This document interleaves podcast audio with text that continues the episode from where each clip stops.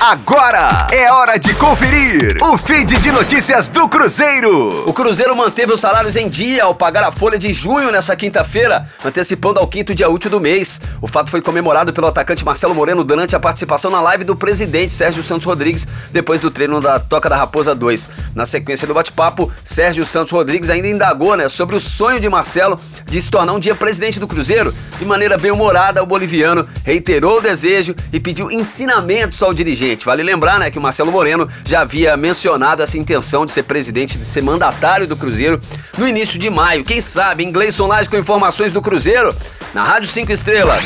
Fique aí! Daqui a pouco tem mais notícias do Cruzeiro.